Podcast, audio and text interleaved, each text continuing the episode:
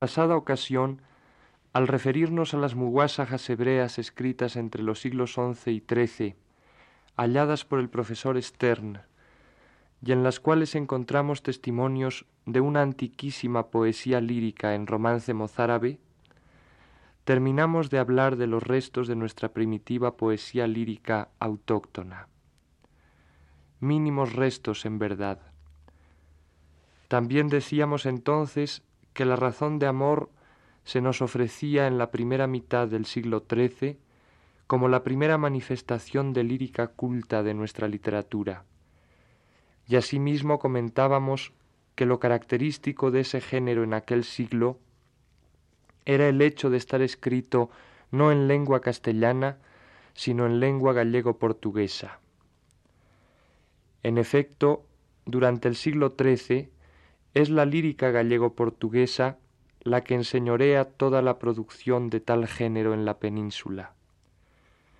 Dicha poesía se halla recogida en los cancioneros conocidos con el nombre de Ayuda, Coloqui Brancuti y de la Vaticana. Poesía que a su vez tiene como primera fuente la poesía de los trovadores provenzales, si bien maravillosamente naturalizada y a veces dando notables muestras de una inspiración original. Así pues, nos encontramos que un hombre tan extraordinariamente afecto a su lengua, la castellana, al grado de haberla por sí solo levantado a una jerarquía hasta entonces inusitada en toda la Romania, de vehículo de alta cultura, ya que fue en lengua castellana en la que mandó componer historias y tratados científicos, me refiero a Alfonso X, el rey sabio, en el momento que escribe poesía lírica, ya sean loores a la Virgen, ya sean cantigas de otro tipo y de inspiración profana, prefiere utilizar la lengua gallego-portuguesa. En esos cancioneros gallego-portugueses, junto a la obra de los poetas de aquellas regiones, se incluyen poemas de autores castellanos o andaluces que sólo por su nacionalidad se distinguen de los primeros, ya que el idioma que utilizan es siempre el mismo, el gallego portugués. Así como Alfonso X, también el rey Alfonso XI de Castilla escribió en la primera mitad del siglo XIV poesía lírica en gallego portugués. Así lo hicieron también vallisoletanos como el poeta don Gómez García y sevillanos como Pedro Amigo. Todos ellos, en fin, renuncian a su propia lengua cuando pretenden comunicarse líricamente. Y lo más notable de todo es seguramente señalar que ese galleguismo no se limitó en aquellos tiempos a los hombres cultos, sino que trascendió y llegó a hacerse familiar entre el pueblo todo, y aun el vulgo compuso cantares en aquel idioma extraño. Existen algunos testimonios que comprueban lo anterior. Por ejemplo, el de don Juan Manuel, que en su libro El conde Lucanor nos habla de un canto en gallego portugués que el pueblo castellano, los vasallos de Alfonso X para ser más exactos, dedicaron increpándolo al rey de Aragón Jaime I. Hecho tan importante para la historia de nuestra literatura como es el que estamos comentando, se halla glosado en el siglo XV por el marqués de Santillana en la carta proemio que escribió al condestable de Portugal y que constituye hasta ahora nuestro primer monumento de crítica literaria. En ella dice el marqués. Y después hallaron esta arte mayor que se llama. Y el arte común creo en los reinos de Galicia y Portugal, donde no es de dudar que el ejercicio de estas ciencias, más que en ningunas otras regiones y provincias de España, se acostumbró. En tanto grado que no ha mucho tiempo, cualesquier decidores y trovadores de estas partes ahora fuesen castellanos, andaluces o de la Extremadura, Todas sus obras componían en lengua gallega o portuguesa. Y aún de estos, es cierto, recibimos los nombres del arte, así como maestría mayor y menor, encadenados, Le Chaprin y Mansobre.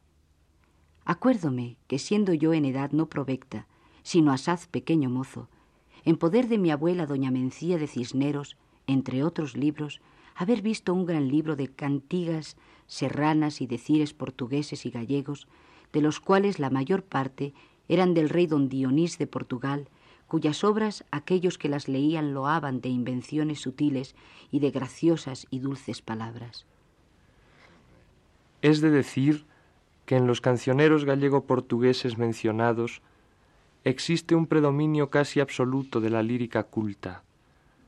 Fundamentalmente, los poemas incluidos en estos cancioneros han sido divididos en tres clases, denominadas respectivamente cantigas de amigo, cantigas de amor y cantigas de escarnio o maldecir.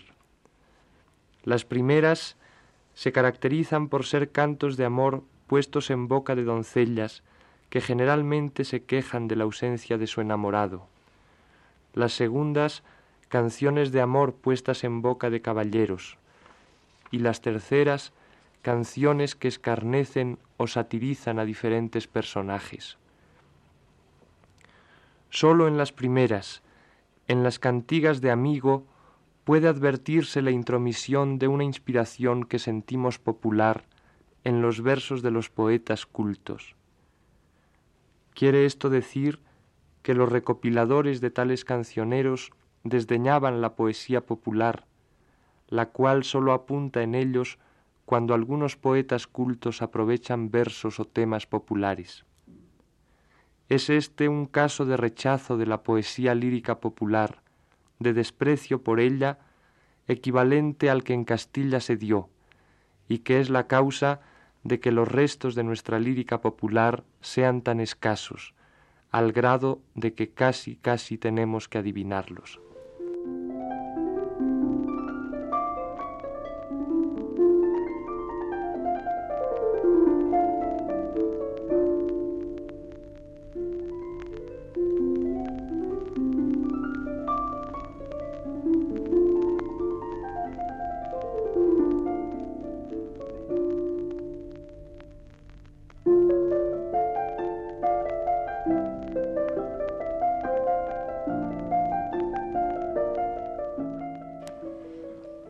Siglo dura aproximadamente el apogeo de la escuela trovadoresca de Galicia, a contar desde el reinado de Alfonso el Sabio en Castilla y de Alfonso III en Portugal, hasta los de Alfonso XI y Alfonso IV respectivamente.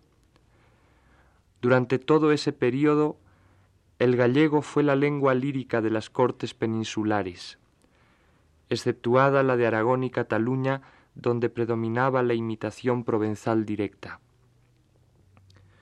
Pero ya desde la muerte del rey don Dionís, mencionada por el marqués de Santillana en el texto antes leído, comenzaron a sentirse síntomas de cansancio y decadencia.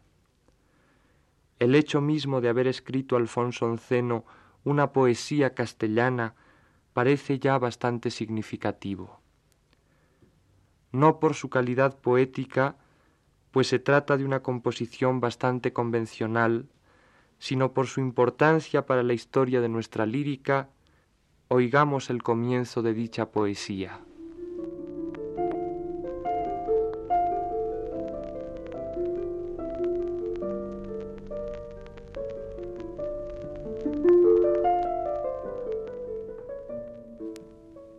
En un tiempo cogí flores del muy noble paraíso cuitado de mis amores y de su fermoso rizo. Y siempre vivo en dolor, ya no lo puedo sufrir, más me valiera la muerte que en este mundo vivir. Yo con cuidado de amores, os lo vengo ahora a decir, que de aquesta mi señora que mucho deseo servir.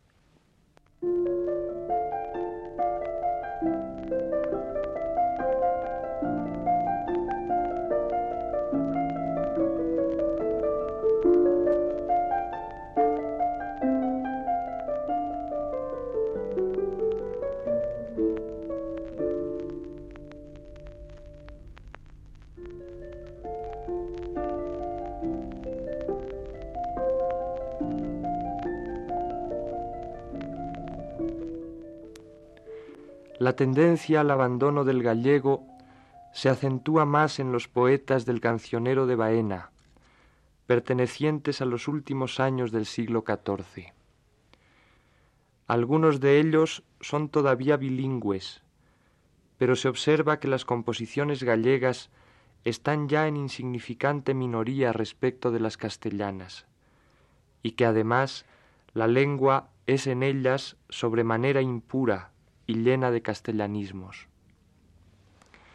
No llegaron a fundirse ambas lenguas, porque lo estorbaban sus diferencias fonéticas, a pesar de la identidad casi completa de su vocabulario y de su sintaxis. Pero el conflicto se resolvió con el triunfo de la lengua castellana, adoptada al igual de la propia y muchas veces con preferencia a ella, no solamente por los gallegos, sino por los más insignes trovadores portugueses del siglo XV, cuyas producciones forman el cancionero de Resende. De este modo pasó a Castilla la hegemonía poética de las Españas, y en Castilla se mantuvo durante los siglos XVI y XVII sin que pasen de tres o cuatro los poetas clásicos portugueses de esa edad que hayan empleado únicamente la lengua materna. Todos los demás, incluso Camões, son poetas bilingües, y algunos como Montemayor exclusivamente castellanos. Pero si en Portugal coexistieron ambas lenguas y llegó a imponerse finalmente la lengua nacional, como era lógico que sucediese, en Galicia, que políticamente seguía los destinos de Castilla, el uso del dialecto local quedó relegado desde fines del siglo XV a las ínfimas clases sociales, y faltando el cultivo literario, la musa gallega, que tan espléndidamente había inaugurado su carrera, plegó repentinamente las alas, y ni en gallego ni en castellano dejó apenas oír su voz hasta nuestros días, salvo algunas excepciones no muy importantes, como en el siglo XVII la de Trillo y Figueroa, y aun éste, por educación y gusto, pertenece enteramente a las escuelas andaluzas.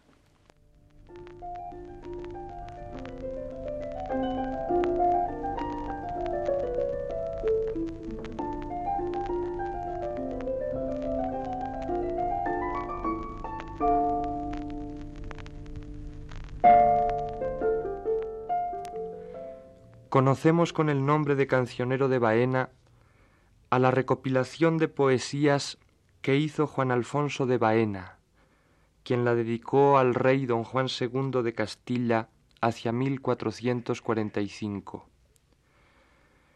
Es este cancionero fuente indispensable para conocer la lírica cortesana de los reinados de Enrique II, Juan I, Enrique III y minoridad de Juan II. Se conservan en él 576 composiciones de poetas que se nombran y unas 35 poesías anónimas. A dos escuelas fundamentales pueden reducirse los poetas de este cancionero. La galaico-portuguesa, representada por los más antiguos, y la alegórica italiana, derivada de Dante, que siguen los más modernos. El más antiguo de los poetas del cancionero de Baena parece ser Pero Ferrús, si exceptuamos al canciller don Pero López de Ayala, el cual por cierto sabemos que fue muy amigo suyo. Pero también es uno de los poetas menos interesantes que aparecen en la recopilación. Mucho más que Ferrús vale el burgalés Alfonso Álvarez de Villasandino, que es el poeta de quien mayor número de composiciones, más de un centenar, encierra el cancionero, y seguramente el predilecto de su colector Baena. De Villasandino dice Menéndez y Pelayo que fue en efecto un versificador incansable que convirtió su arte en oficio y modo de subsistencia, empleándole sin ningún género de escrúpulos, por cuenta propia o ajena, en asuntos sagrados o profanos, políticos o picarescos, de devoción o de obscenidad, a gusto y talante de quien alquilaba a bajo precio su musa mercenaria. Por Navidad solía componer una cantiga en loor de la ciudad de Sevilla, la hacía cantar por juglares y el cabildo de la rica ciudad le daba de aguinaldo cien doblas de oro. Era proveedor obligado de versos amatorios, mediador poético en todo género de tratos lícitos o ilícitos. Todo esto no le estorbaba para enamorarse a cada paso por cuenta propia, ya carnal, ya platónicamente, recorriendo en estas volubles pasiones suyas toda la escala social, desde la reina de Navarra e infanta de Castilla, doña Leonor, hasta una mora, muy graciosa criatura de linaje de Aguar, por la cual declaraba que pondría en condición la su alma pecadora, y a la cual dedica los versos quizá más graciosos y delicados que hizo en su vida.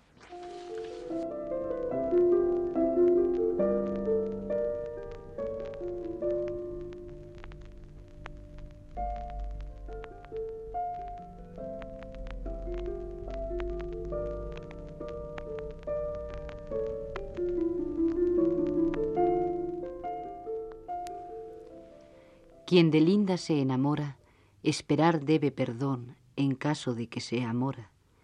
El amor y la ventura me ficieron ir mirar muy graciosa criatura de linaje de aguar. Quien hablare verdad pura, bien puede decir que non tiene talle de pastora. Linda rosa muy suave vi plantada en un vergel, puesta su secreta llave de la línea de Ismael. Aunque sea cosa grave, con todo mi corazón la recibo por señora Mahoma el atrevido ordenó que fuese tal, de aseo noble cumplido, albos pechos de cristal, de alabastro muy bruñido debía ser con gran razón la que cubre su alcandora. Diole tanta fermosura que no lo puedo decir. Cuantos miran su figura todos la aman servir. Con lindeza y apostura vence a todas cuantas son de alcurnia donde mora non se hombre tan guardado que viese su resplandor, que non fuese conquistado en un punto de su amor. Por tener tal gasajado, yo pondría en condición la mi alma pecadora.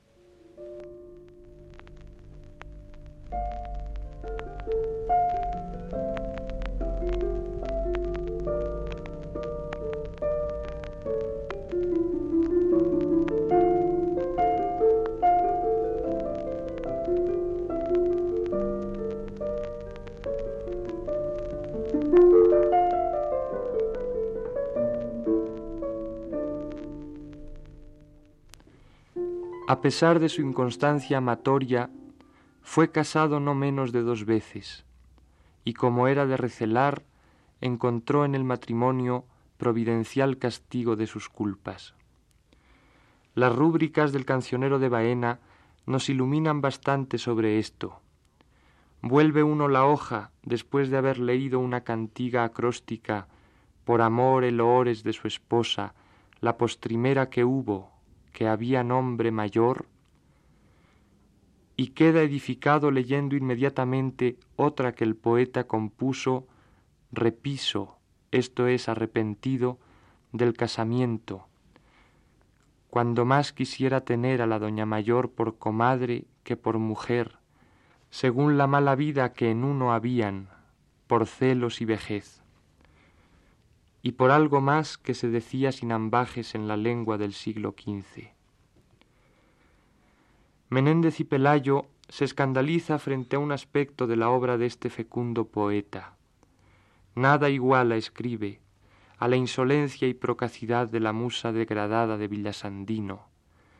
Composiciones suyas hay que los editores del cancionero de Baena no se atrevieron a insertar más que en algunos ejemplares de lujo sustituyéndolos en los restantes con líneas de puntos.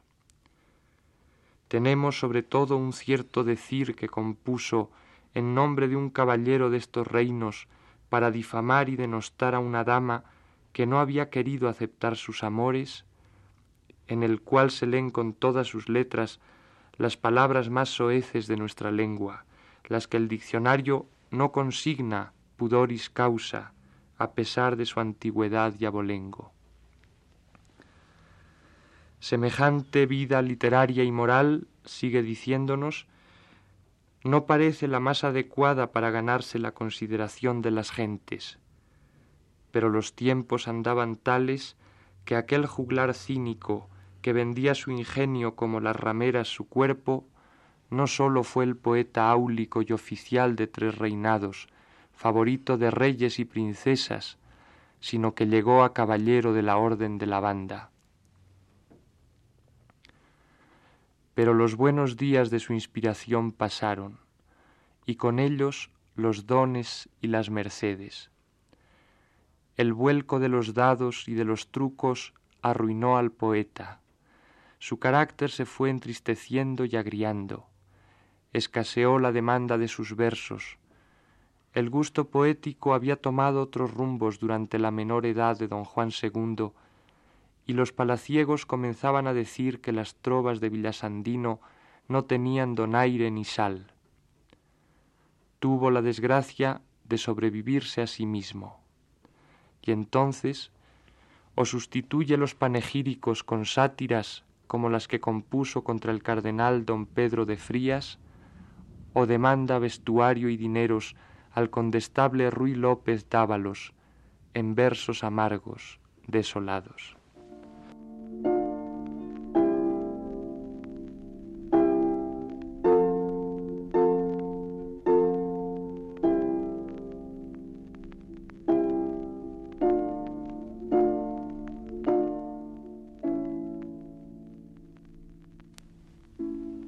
Doled vos de mí, señor condestable, que ya no alcanzo solo día y vito.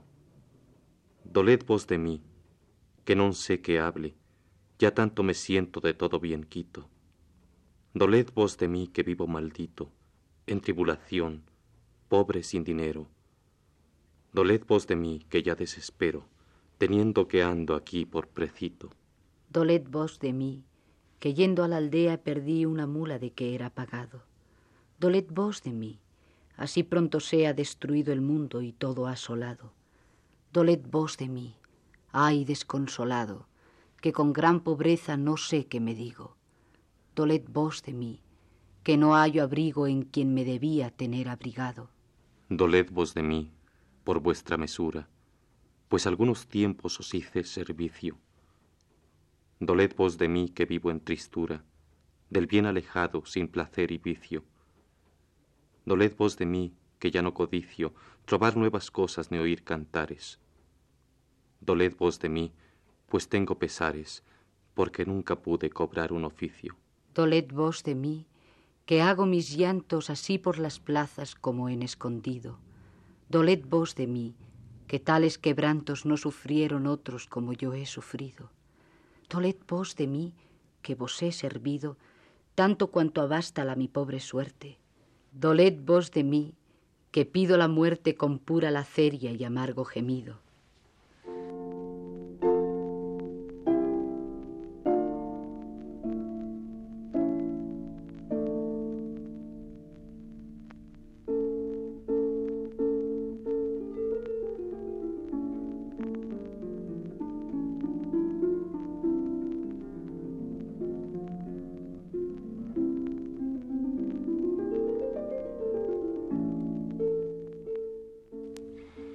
El final de este poeta triunfador en cortes y nobles casas, enamorado, turbulento, inescrupuloso, antecesor espiritual en muchos aspectos del gran Lope de Vega, no pudo ser más cruel ni injusto. De la gloria más alta al olvido de todos, de la vida holgada a la miseria. Y la palabra miseria aplicada a Villasandino, a la vejez de Villasandino, mejor dicho, no es ninguna hipérbole. El poeta, ensalzado como ninguno en su madurez por sus contemporáneos, tuvo de viejo que recurrir a la mendicidad callejera para poder comer. Sus últimos versos ya no los compuso para que los juglares los cantaran por España, o los nobles los recitaran, o las princesas los conociesen. Los escribió para ayudarse a pedir limosna por villas y despoblados. Señores, para el camino dad al de Villasandino. Las poderosas cuadrillas que vienen de Tordesillas, para ciento veinte millas provean tal peregrino. Señores, para el camino dad al de Villasandino.